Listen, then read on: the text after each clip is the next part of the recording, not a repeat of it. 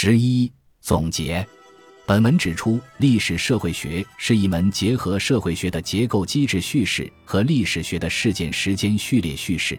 并且在经验和理论层面上探讨结构机制和时间历史之间的关系的学问。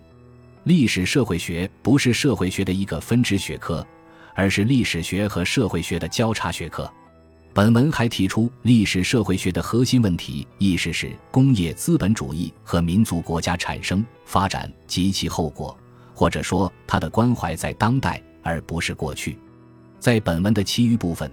笔者试图提出一个能贯通社会学的结构机制分析和历史学的事件时间序列分析的历史发展规律理论，其要点可以总结如下：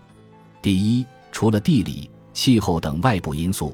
宏观历史的发展规律主要是由经济、军事、地域、政治和意识形态这四个从人类本性发展起来的社会权力来源所形塑。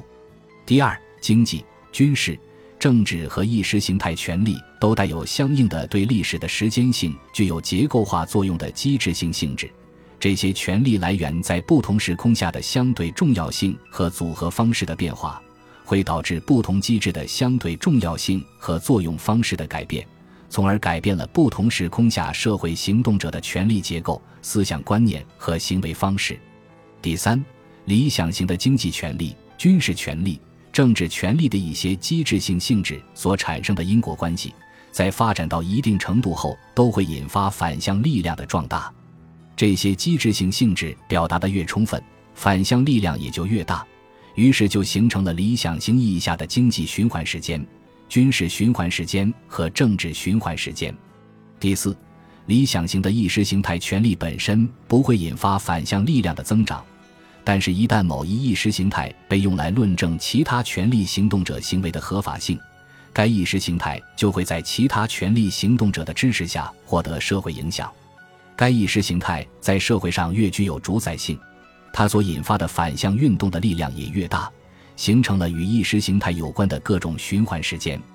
第五，在具体的历史进程中，经济、军事、政治和意识形态力量以及相应的社会行动者一个都不会缺席，情况因此更为复杂。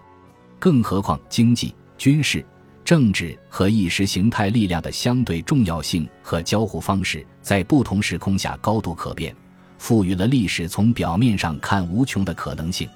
第六，经济、军事、政治和意识形态力量在历史过程中能产生无穷的组合，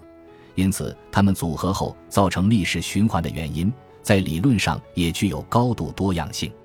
虽然历史发展呈循环状，造成循环的原因其实很难雷同，因此构成了道家时间。大多数历史循环其实都是道家时间意义下的循环。第七，在四个权力来源所能产生的两两组合中，政治和意识形态权力的组合对历史发展来说具有一定主导性，但这主导性并不绝对，因为当这两个权力来源的具体组合在具体的历史进程中占据强势地位的时候，也是占据着主导性的政治意识形态行动者行为张狂的时候。这个时期的政治意识形态行动者势必会做出各种误判和犯各种错误，从而加大让历史迈入反向进程的力量。在这反向进程中，原有的看上去很牢固的政治和意识形态权力的结合就会松动，甚至被打破。经济、军事、政治和意识形态权力之间就会出现其他的结合方式，从而把历史引向其他方向。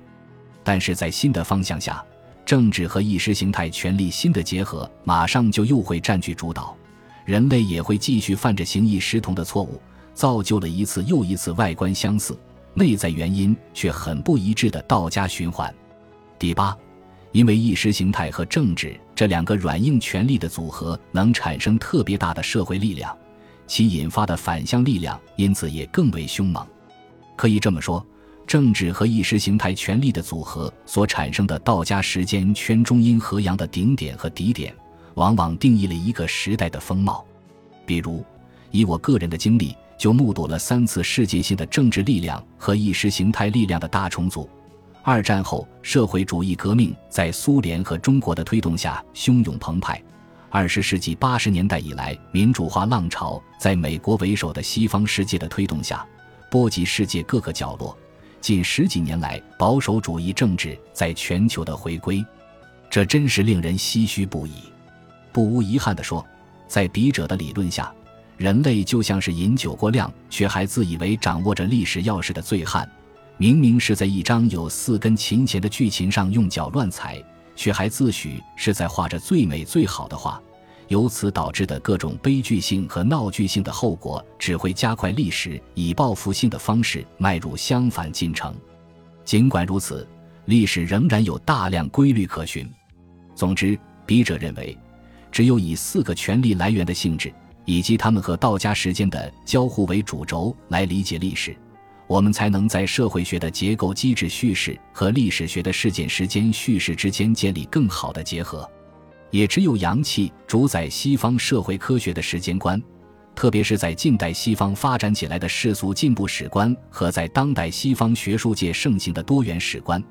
我们才能够发展出带有中国智慧的历史社会学。